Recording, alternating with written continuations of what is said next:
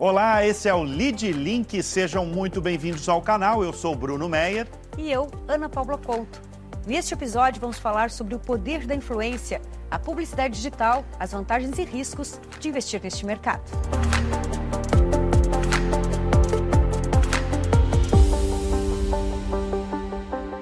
Bom, e quem vai nos ajudar a decifrar esse amplo e lucrativo mercado digital é o Marcos Quintela, chairman do grupo VML, e o Flávio Santos, que é CEO da Mfield.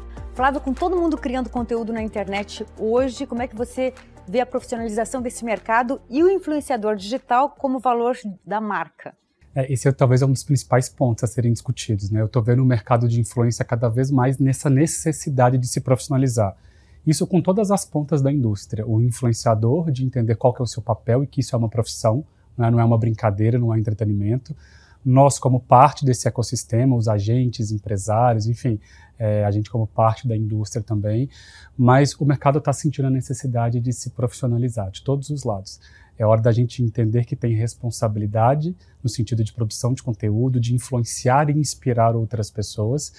E a gente fica nesse meio de campo, literalmente conseguindo mostrar o valor que essas pessoas têm para uma estratégia de comunicação e o valor que os influenciadores têm dentro dessa estratégia, que é uma estratégia que move uma economia, né, gera emprego, gera receita para muita gente e de fato traz resultado para as marcas.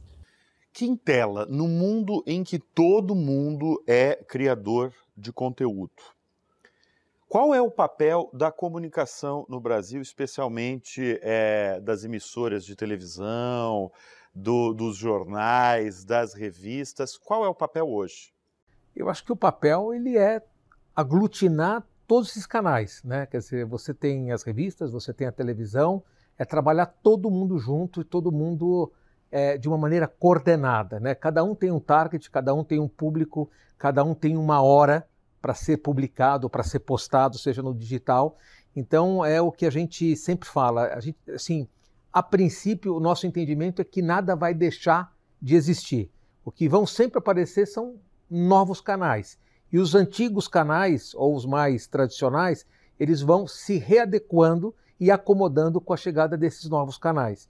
Então eles vão perdendo tamanho, em alguns momentos vão perdendo a relevância, mudam o público, e aí você tem que ser um cara habilidoso, um empresário habilidoso da comunicação para ajustar o seu orçamento, para ajustar a sua despesa, o seu aluguel, porque agora você não está faturando mais do que fatura, mas ao mesmo tempo você tem que é, ter a oportunidade de incluir na sua comunicação uma nova disciplina, né? quer dizer, é, é o famoso dançar conforme a música vai tocando.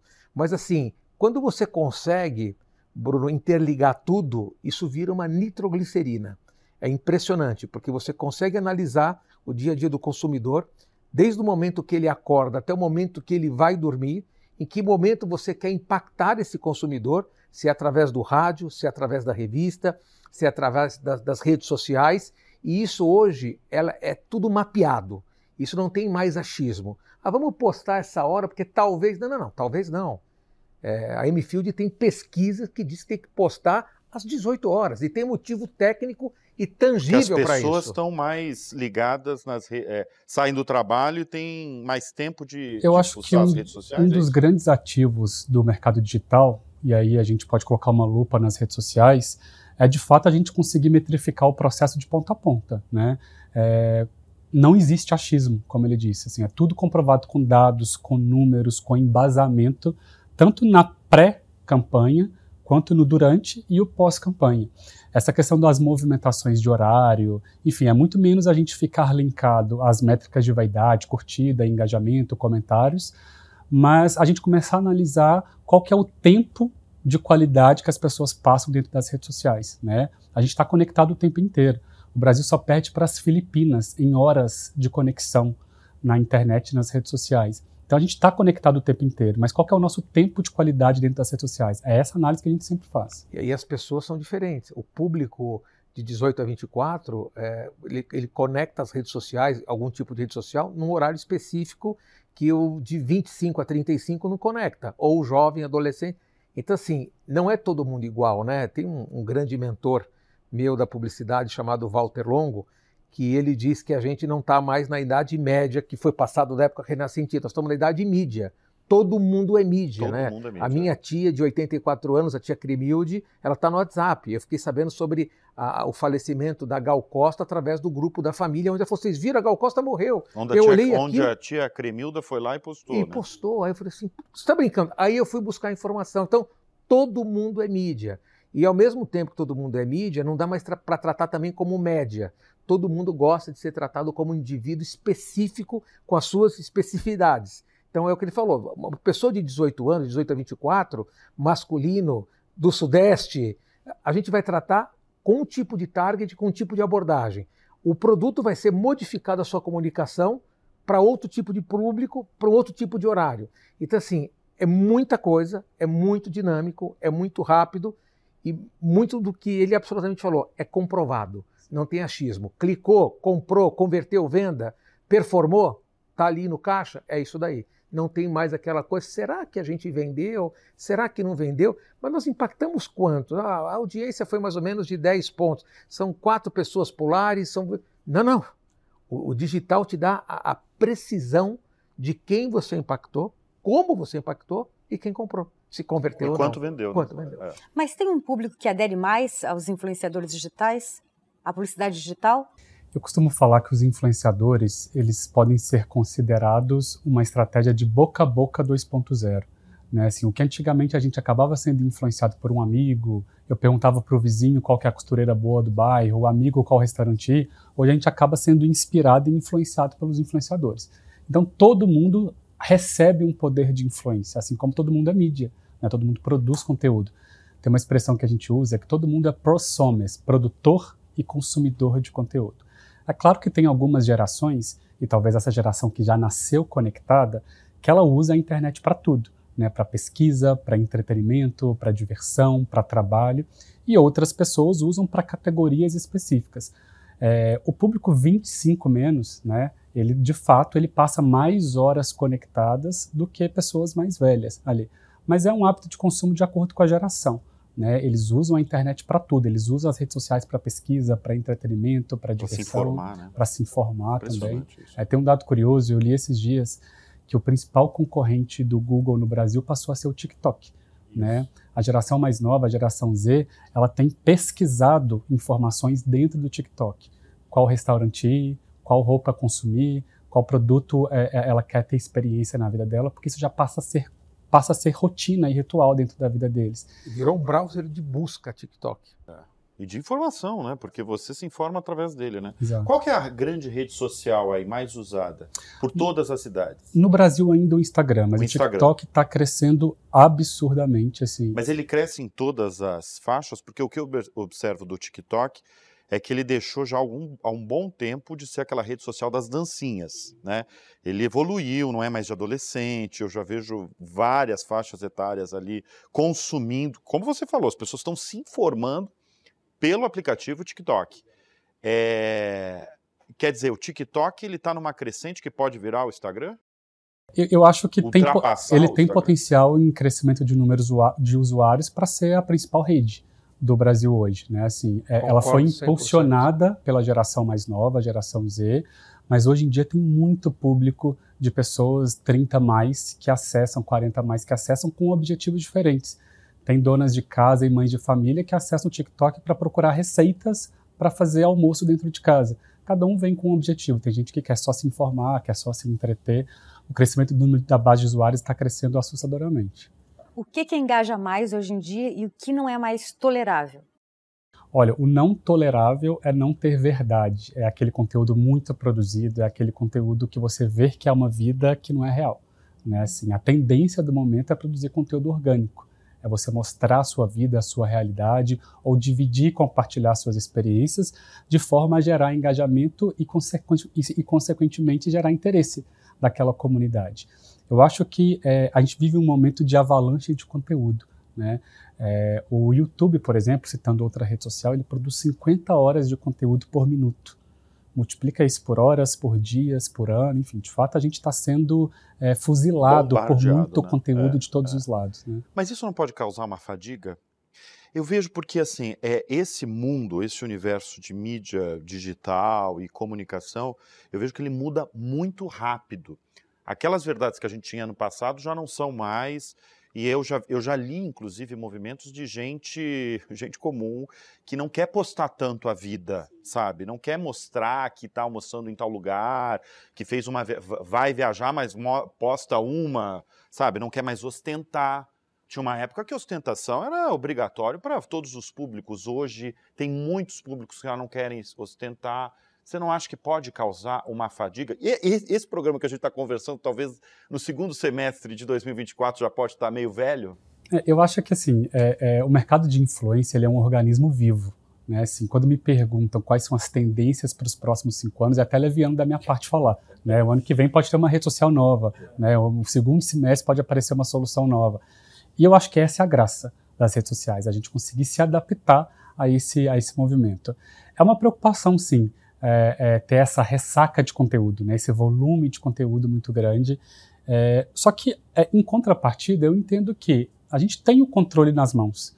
Né, a gente tem o controle dessa emissora nas mãos. Eu posso simplesmente fechar a rede social e não consumir aquilo. Eu posso mudar para uma outra rede social que, que fornece outro tipo de conteúdo. Né? Tem o LinkedIn que fornece mais artigos em texto, tem é, o, o, TikTok e o, e o Instagram que são mais vídeos. O controle está na minha mão conteúdo, volume de conteúdo sempre vai ter. Cabe a gente ter a opção de querer assistir ou não. Né? E tem um efeito peneira, né? Quer dizer, essa coisa que o Fábio está falando em relação à profissionalização, como qualquer canal, é, você vai apoiar o canal mais sério, né? O, o, influencer mais sério. Então, quando a gente faz uma programação para soltar uma campanha que envolve televisão, que envolve rádio, que envolve o streaming de uma maneira geral, fala, gente, às 6 horas da tarde dessa terça-feira, todo mundo vai postar isso ou vai abrir uma live, é uma, uma ação coordenada. E aí, como essa mídia é uma mídia humana, ela não é mecânica, né? Porque você programou numa emissora para entrar no break daquele jornal um minuto, assim, pode acabar o planeta, o teu filme, a tua propaganda vai entrar. Mas aí você, quando você contrata um influencer, que é uma mídia humana, existem influencers e influencers. Você fala, não, você pode dormir às seis horas da tarde, aquele cara vai entregar o que eu combinei com ele, o que eu contratei ele. E tem outros que têm milhões, milhões de seguidores. Você fala, meu, não, eu fui, entrei às 6 e 8, às 18 e... Não, você atrasou 8 minutos, acabou a nossa ação. A nossa ação era de 3 minutos. Não, porque acabou a bateria, não, meu filho chorou, porque eu tô... Então, assim, existem é, condições que, que é, profissionais que as pessoas têm que entenderem o que a gente está falando em relação. Eles são canais. E, e não é de graça, e não é favor, é profissional. Olha, você pode postar entre 18 horas e 21. Tudo bem, você está livre, você tem essas três horas de range para você fazer. Agora, se marcou 20 horas, tem uma ação coordenada. Tem que ser as 20 horas. Foi combinado, foi tratado. Então, é, eu, a minha filha, eu tenho três filhos, a minha caçula, que é a Pietra, ela tem 16 anos, ela tem 7 milhões de seguidores. Ela organicamente ganha 15 mil seguidores por dia. Ela foi atriz de, de um tempão aí da infantil de novela do SBT é, das aventuras de Poliana, depois Poliana Moça, e ela, um milhão, dois, três, cinco, seis tal. E ela tem um publicitário, que ao mesmo tempo que é um publicitário, eu também já fui cantor no, na, na, minha vida de adolescente, lá no grupo Dominó, e, e eu tento é, organizar, trazer uma governança para a vida dela digital, o quanto é sério. Quando a gente está falando em orgânico, que é a vida como ela é, tudo bem, você está solto. O orgânico às vezes está pago, às vezes não, mas a maioria das vezes não. Então, assim, o cuidado com a fotografia, o cuidado com a imagem, essa coisa que você falou que muda muito. Antigamente, foto era super valorizada, agora todo mundo quer vídeo. Pode ser de 5, de 15, todo mundo quer vídeo. É vídeo, é vídeo, é vídeo e é vídeo.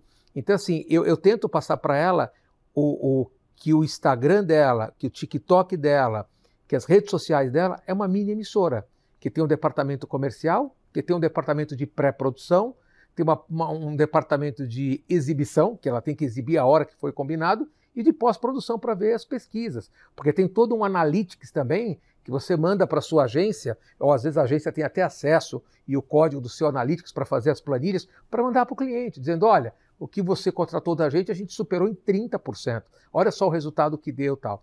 Então, assim, é muito sério, é muito profissional e funciona demais quando bem feito, como quase tudo que a gente faz da vida. Quintela, para as marcas, qual o risco de encontrar, de não encontrar o influenciador digital certo? É, para isso, de novo, tem pouco achismo, né? Você tem é, uma, uma série de ferramentas e instrumentos que te dá uma segurança muito maior de você estar tá achando o target perfeito naquele influenciador. Mas, de novo, na propaganda, né, um pouco a propaganda mais tradicional, é, quando você escolhe um, uma celebridade, um artista, para protagonizar a tua propaganda, você está colocando um fator humano. Então você prepara. Então teve aquela, aquela sertaneja é, Marília Mendonça que teve um acidente aéreo e tal é, nós é, tínhamos feito toda uma campanha, é, se eu não me engano, de Natal, de Casas Bahia, tudo com a Marília Mendonça, tudo. Então, a, música dela, vídeo dela, ofertas com ela, ela dentro do galpão das Casas Bahia, ela dentro da loja, enfim, foram horas e horas tal, e teve uma fatalidade, né? E a gente falou, escuta, agora não pode exibir todo esse material com tudo com a, a moça, um acidente e tal. Então você coloca isso tudo numa gaveta, mas eu estou dizendo num caso de falecimento. Mas tem caso também, como a pessoa é humana, ela acaba se envolvendo, quando talvez não seja a pessoa certa, num escândalo. Um escândalo de corrupção, um escândalo de, da pessoa, é, é, ser humano, um escândalo de repente com drogas, escândalo de, de um bater no outro. Meu, isso acaba com a marca. Isso acaba. Então, assim, escolher a pessoa certa, é, por ser uma mídia humana, é o principal fator que você tem que escolher certo. Para isso existem ferramentas, para isso existe uma agência de propaganda, uma agência de influenciadores que tem experiência, que pega todo o histórico daquele personagem e diz: olha, isso aqui é impressionante, isso aqui é preciso. É um relógio britânico, olha como cuida da imagem, olha como cuida da família, ou seja, esportista, artista, ator. E mesmo atriz. assim podem ter riscos. Pode né? ter Porque riscos. a gente está analisando de hoje para trás.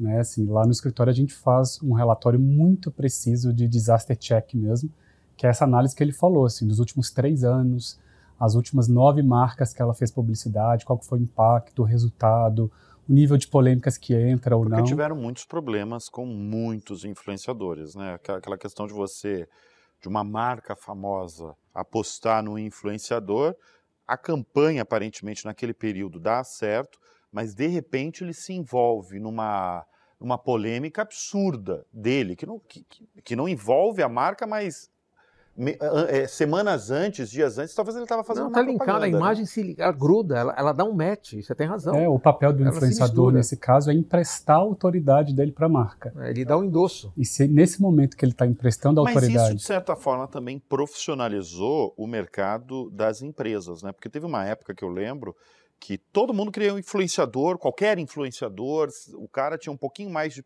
seguidor, vamos fechar com esse cara.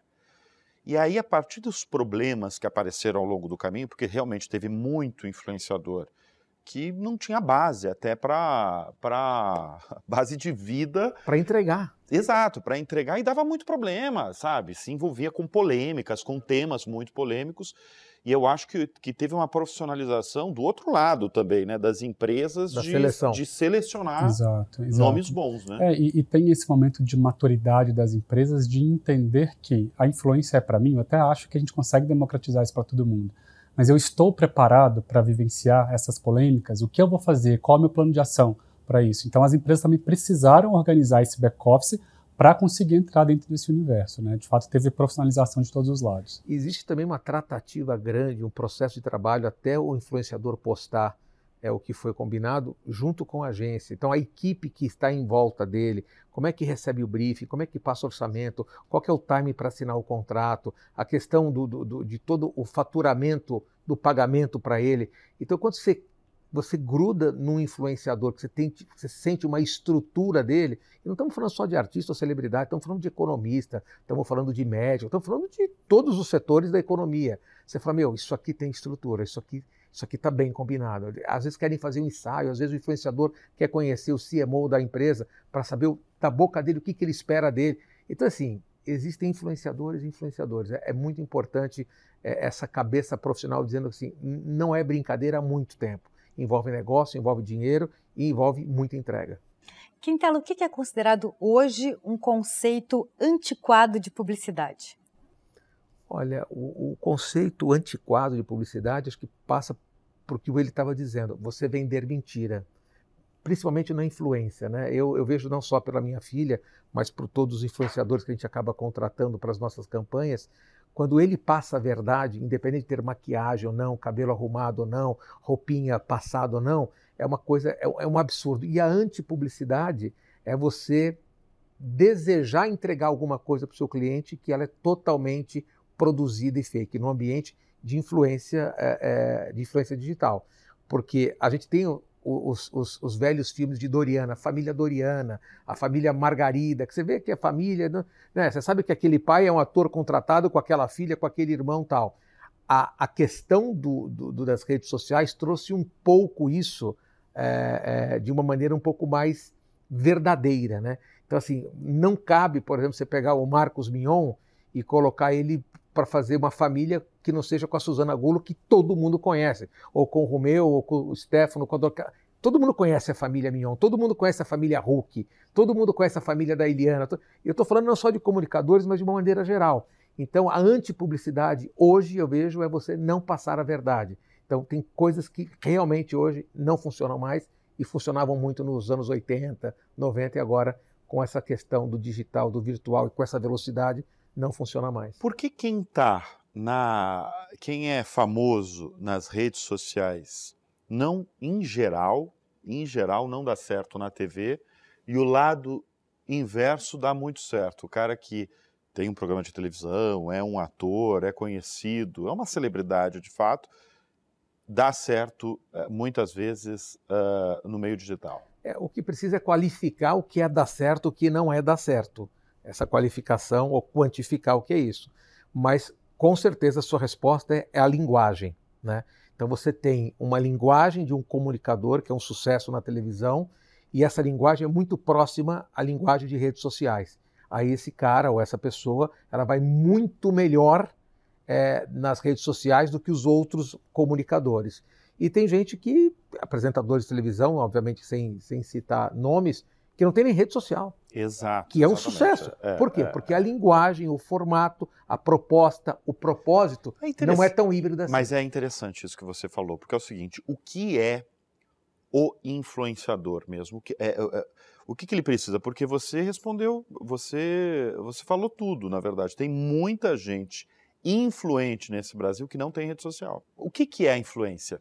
É, eu acho até que nós todos somos influenciadores. O que diversifica é, é, é número de, de, seguidores e a comunidade que eu impacto. Né? É, pegando até um gancho que você falou desse movimento contrário, eu via que a gente é, estava vivendo um momento que antigamente era a, a, televisão que pautava a internet. Hoje esse movimento é contrário, né? A internet pauta a televisão os assuntos primeiro surgem na internet, as notícias primeiro surgem na internet e isso vira notícias. Tem programas é, é, matinais que ficam discutindo o que está acontecendo na internet, em grandes emissoras, né, assim, que colocam nuvens de palavras para ver o que o público e a audiência está comentando e a partir daquilo ali isso vira pauta. É, influenciador nada mais é pessoas que inspiram outras pessoas. E eu até acho que esses atores que podem ser considerados influenciadores, eles são muito mais formadores de opinião do que influenciadores, que eu vejo uma diferença. Né? Assim, o influenciador digital, essa categoria, esse, esse nome que a gente criou para essa editoria, de fato são pessoas que dentro da internet acabam inspirando e influenciando outras pessoas. O ator, o jornalista, eu acho que são formadores de opinião que colo colocariam em outra caixinha ali né? não, não reduzindo ou maximizando eles a influenciadores ou não, mas eu vejo que o papel deles é outro dentro desse ecossistema. Hoje em dia, o que, que gera mais impacto nas redes sociais, na internet? Olha, é, é, eu acho que quando a gente fala de rotina, as pessoas querem e procuram conteúdo que vão inspirar elas no dia a dia. Né? Assim, a gente percebe um movimento de marcas, principalmente bens de consumo, que a gente tem um hábito de consumo de imediato, que eu quero entender o que aquela pessoa está comendo, o que ela está vestindo, o que ela está frequentando, para partir daquilo eu me sentir no lugar de poder consumir aquilo também. Então eu vejo um hábito de rotina como sendo um movimento de que talvez é o que gera engajamento. Né? A gente volta na verdade que a gente falou tanto aqui hoje, a gente volta nessa questão de, de, de passar personalidade, de passar o que de fato o público e a comunidade quer consumir, mas é muito importante a gente entender que o que é dar certo também dentro das redes sociais né? A gente não ficar vinculado a números, a vaidade e a algoritmo, que é uma discussão super importante de falar.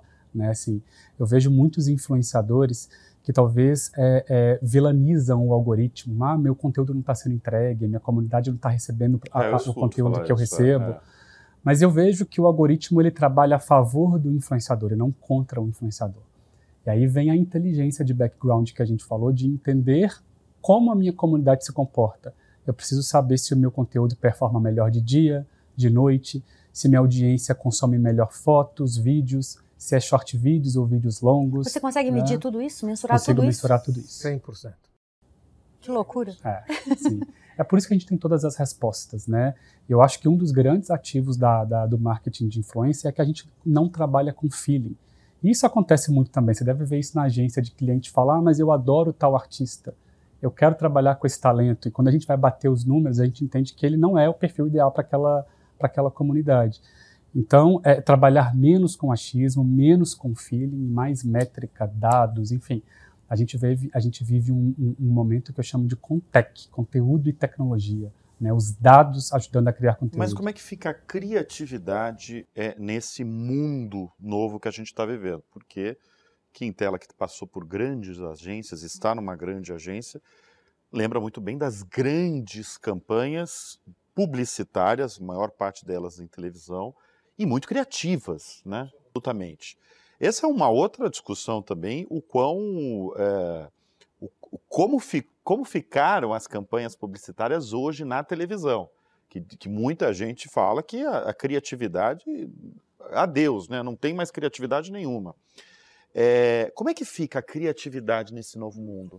Esse, para os publicitários, né? Esse é, novo mundo para os publicitários. Isso é o grande desafio, né? Porque assim, você tem alguns influenciadores que tem praticamente é, 12, 14 horas por dia de trabalho em relação à, à, parte orgânica, a vida como ela é e a entrega de, de questões comerciais, publicitárias, e que esses influenciadores eles não conseguem nem mais filmar sua vida orgânica, porque eles têm que produzir, eles têm que arrumar roupa, eles têm que arrumar locação.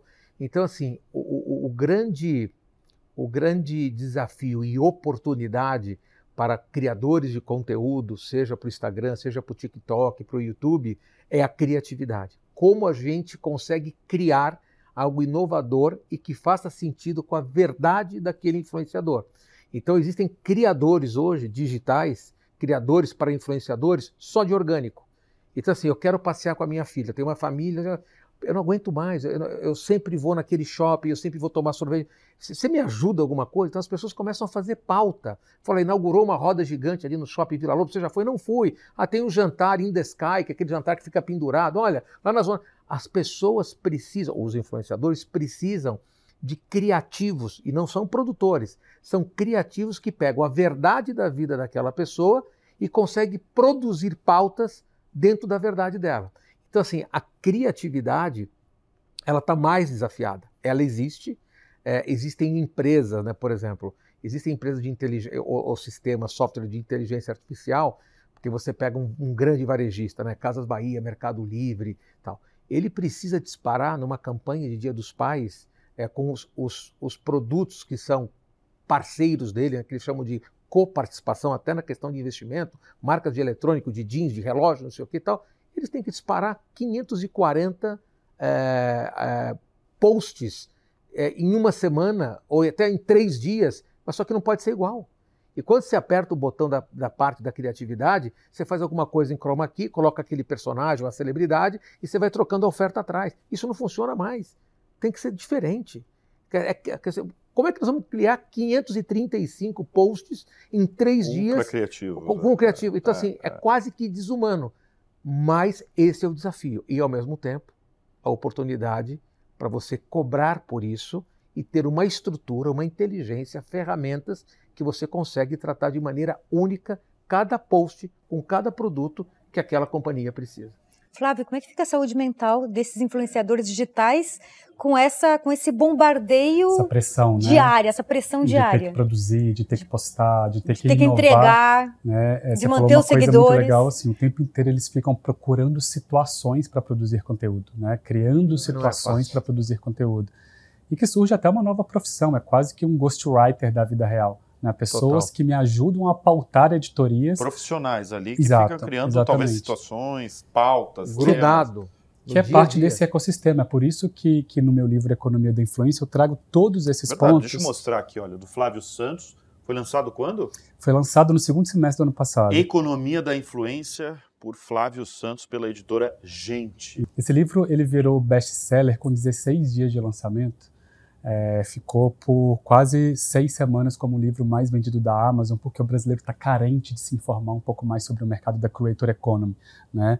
E, de fato, quando a gente diz ser uma economia, porque a gente coloca na linha de frente o influenciador, mas é importantíssimo entender que por trás deles tem um back-office enorme de roteiristas, de videomaker, é, de stylist, de pessoas que negociam os contratos, que ajudam a criar conteúdo, que editam e tudo mais aquele personagem que está na frente ele é parte de um ecossistema. Né? E quando isso se torna uma economia e gera empregos para pessoas que também não aparecem, é porque de fato a gente entende que isso tem um potencial para negócio, para business, muito potente para várias frentes também.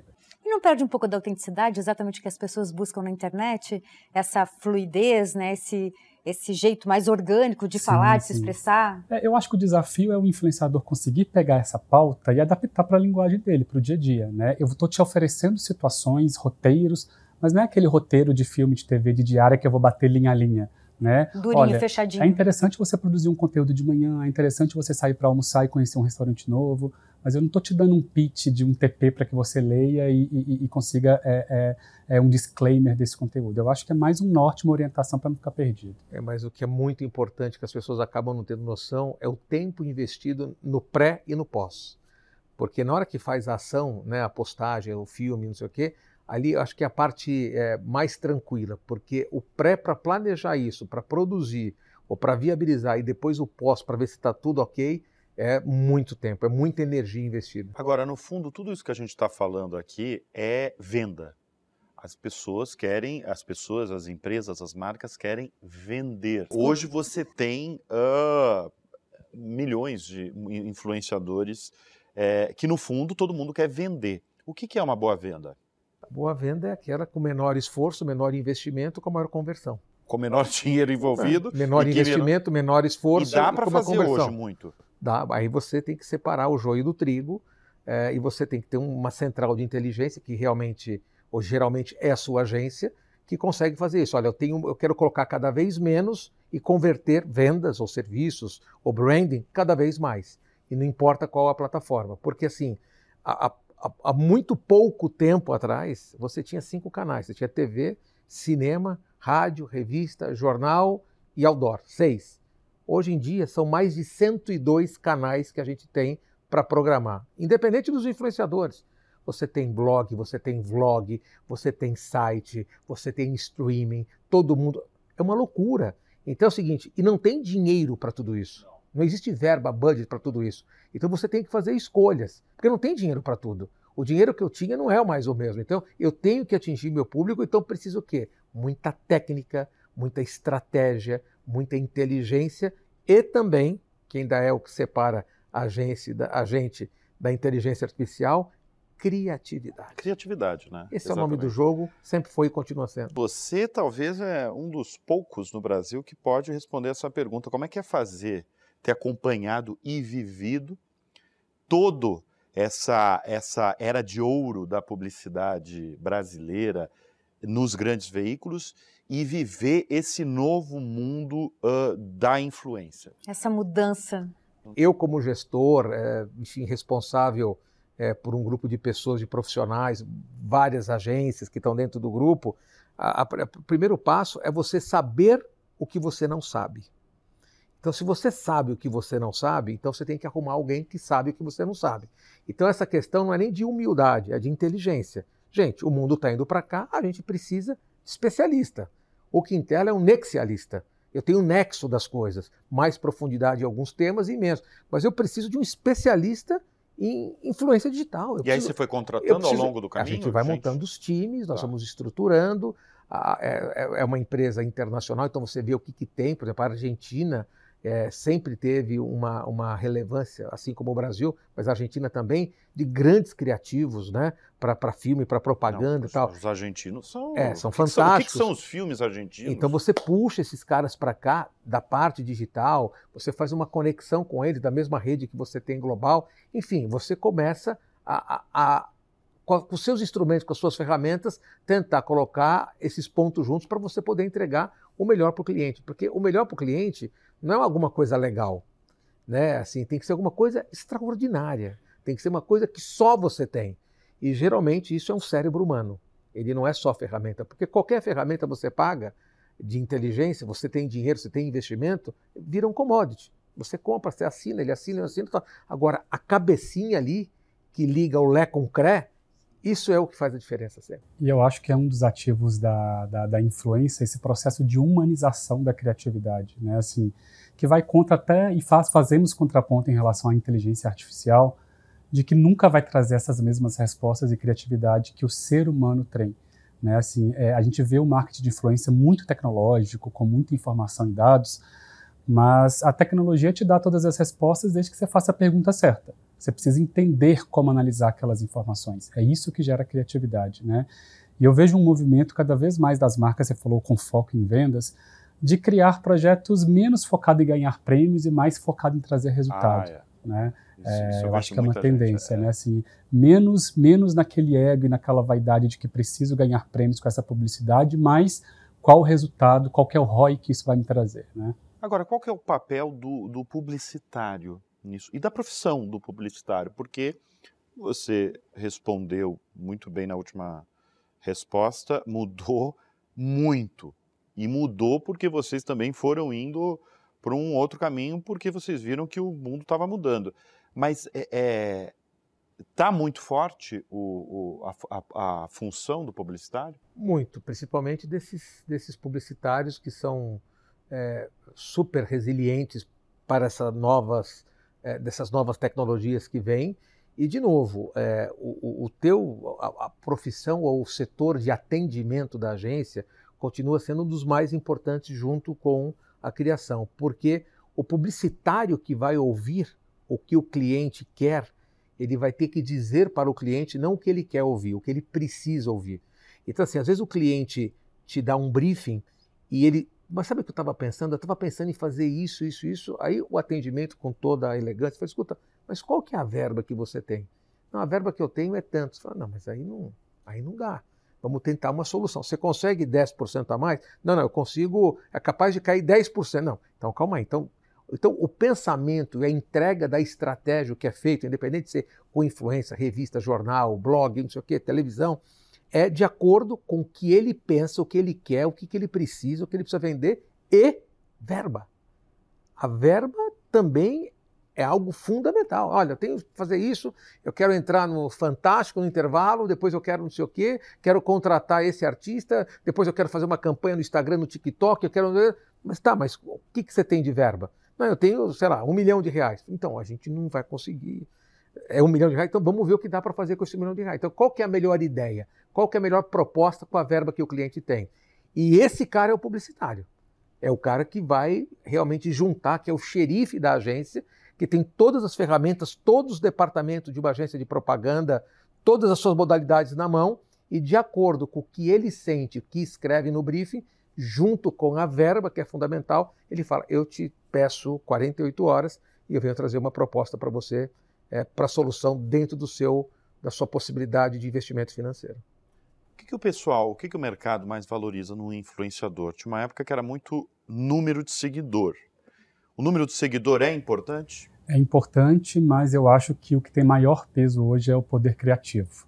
É de fato a gente selecionar creators e não só influenciadores. Né? Aquele cara que tem um potencial de receber um briefing, transformar aquilo num conteúdo legal, mais do que posar com um produto ou descontextualizar só aproveitando da audiência dele e entender que o número por si só basta né?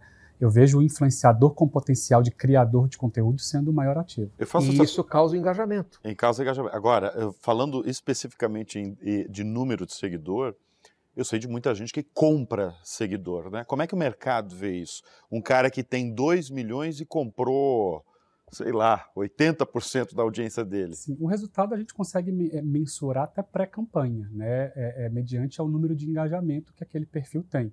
Se ele tem 2 milhões de seguidores e o engajamento é, é baixíssimo, você já começa a, a descartar esse influenciador ou buscar outras métricas para entender de onde que aquilo está vindo, né? E o pós-campanha também nos traz resposta, né? O número de, de, de de resultados que aquilo teve, a transferência de tráfego social que ele gerou para o site, para o blog, para o e-commerce da empresa, o resultado que trouxe. Enfim, é, é, é, é um número importante até a página 2, porque a gente consegue claramente entender de onde aquilo está vindo e para onde aquilo vai. E nós já estamos na época, na, na era de não é quantos são, é quem são. Ah, quem são. Então, quem são esses seguidores? Então, eu tenho, por exemplo, uma, uma companhia que a gente trabalha há muitos anos, de cosmético feminino que ela não contrata ninguém, nenhum influenciador é, com mais de 50 mil seguidores. Com mais de 50 mil? Mais de 50 mil está fora do tá. Porque ela entende que uma pessoa que fala para 10 milhões de pessoas, ela não tem um target específico na proposta de vida Faz dela. Então, sentido, é. então ela agrada é. o cara. Então, então, assim, eu quero entender se o conteúdo dela com 40, 50 mil é um conteúdo específico, nichado, dentro do que a gente gosta, a gente contrata essa pessoa e juntos, com a nossa agência, nós vamos formando essa pessoa, né, remunerando essa pessoa e vamos fazer ela crescer em números de seguidores e engajamento sem a perder o foco do propósito que é o que a gente quer dela. É um propósito único e exclusivo. E essa pessoa vai, esse influenciador vai para 50, 60, 100, 150, tal, tal, mas dentro dos propósitos, não se perdendo, vendendo sapato, vendendo pasta de dente, vendendo... Aí você fala, meu, virou um. É uma vitrine, né? Que, fa que fala de tudo. Eu acho que o qualitativo hoje tem um peso muito maior do que o quant, de verdade, assim. E é uma inteligência que a gente consegue entender, assim. É, muitas vezes a gente faz campanhas e essa campanha gera 10 mil comentários no devido post a nossa inteligência vai entender qual é a qualidade desses comentários. Queria saber o poder dos comentários para a publicidade digital. Sim, sim. E, e, quando a gente fala do poder dos comentários, a primeira análise é qual que é a qualidade desses comentários. Porque às vezes tem 10 mil comentários, mas 95% está elogiando a beleza, o cabelo, e às vezes a pessoa está anunciando um produto de, de gastronomia. A pessoa nem se atentou ao, ao, ao produto que está. Ela está muito mais focada ao personagem tá ali, é. do que o que ele está oferecendo ali, né? Mas de fato os comentários eles têm um peso porque os comentários também geram influência. Né? Eu quero entender o brasileiro, na verdade o ser humano, ele tem essa questão de senso de pertencimento. Né? Eu quero consumir o que as outras pessoas estão consumindo. Se todo mundo está elogiando, é interessante. Se todo mundo está julgando, e até um movimento que gera esse movimento de hate, de ódio dentro da internet, porque às vezes você vai na onda de que está todo mundo criticando, eu também vou criticar. Mas no e-commerce é muito importante o, o, o comentário, né? o peso do comentário, porque as pessoas buscam o comentário para certificar, mas, chancelar. Que é a chancela social, né? É, a é, chancela não, mas... social e do produto. E né? o algoritmo olha muito o comentário, porque isso vai gerando engajamento. Né? Exatamente. Né? Mas nós temos uma outra surpresa, que é, além de comprar seguidores, que a resposta dele foi muito adequada, que isso você pode enganar poucos por pouco tempo, mas nunca muitos por muito tempo. Por muito é, tempo. Mas existe a fábrica também de engajamento e de comentários. Ah, tem? É, opa, existe uma avalanche disso e você até tem pessoas de telemarketing que ligam para você, que te oferecem dinheiro para você, para você fazer um Virou comentário para você fazer um comentário positivo no TripAdvisor daquele hotel que você daquele hotel que é você mesmo? não foi.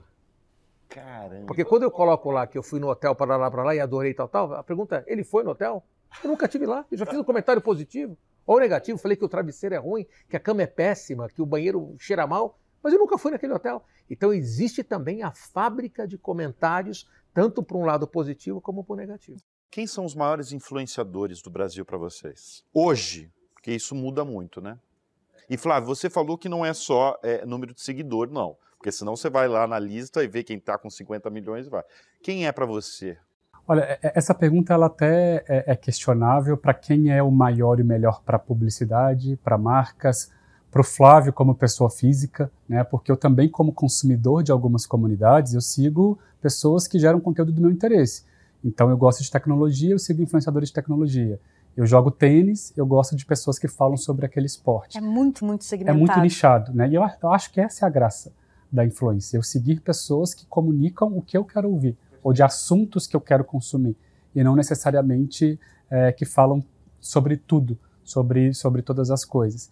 Cara, eu preciso pensar nos influenciadores. É uma pergunta Quem difícil. dela tem a resposta. Eu tenho a resposta. Quem são os maiores influenciadores? A, a, a maior influenciadora, na minha opinião, feminina, é, chama-se Pietra Quintela. Ah, eu ia falar que não mas podia claro. ser ela. Ele é Você já ia tirar publicitário, ele é certo. tremendo publicitário. Publicitário, É, vai é. coruja. Mas é assim, falando sério, eu acho que tem um ícone aí, eu estou muito próximo dos trabalhos, da, da maneira com que trabalha, como é que liga o on e o off, o variável não, enfim, assim, eu acho uma coisa realmente um, um, um, um- um trabalho excepcional, eu entendo que é o Marcos Mion.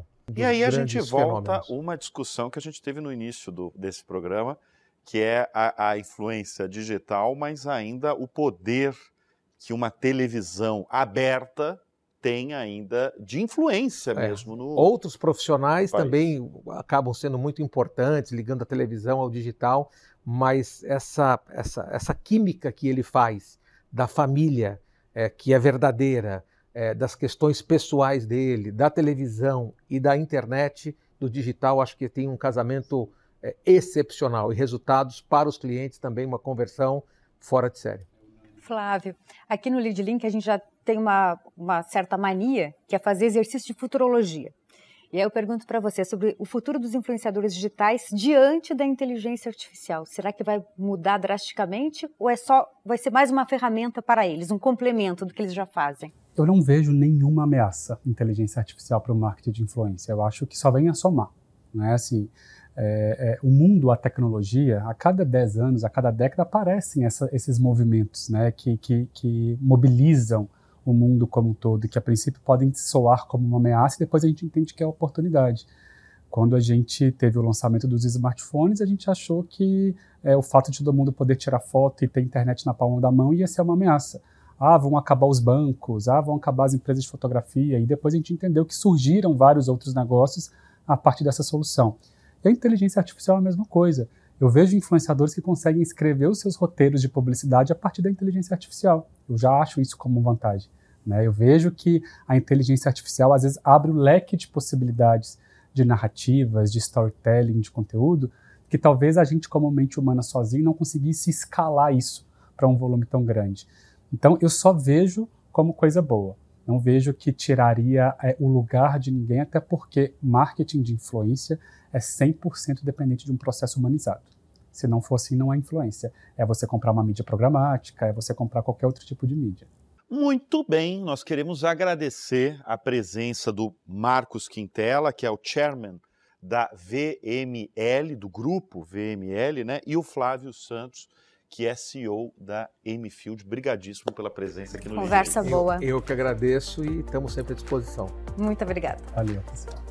E claro, a gente agradece a vocês pela audiência quinzenal aqui no nosso Lead Link. Agradecer também ao apoio da Casa Lead, que a gente está gravando esse programa quinzenalmente, né, Ana? E do Inove Banco, que nos apoia também, apoia o Lead Link. Exatamente. E fica o convite para o próximo programa daqui a 15 dias. Tem Lead Link novo no ar. Até lá!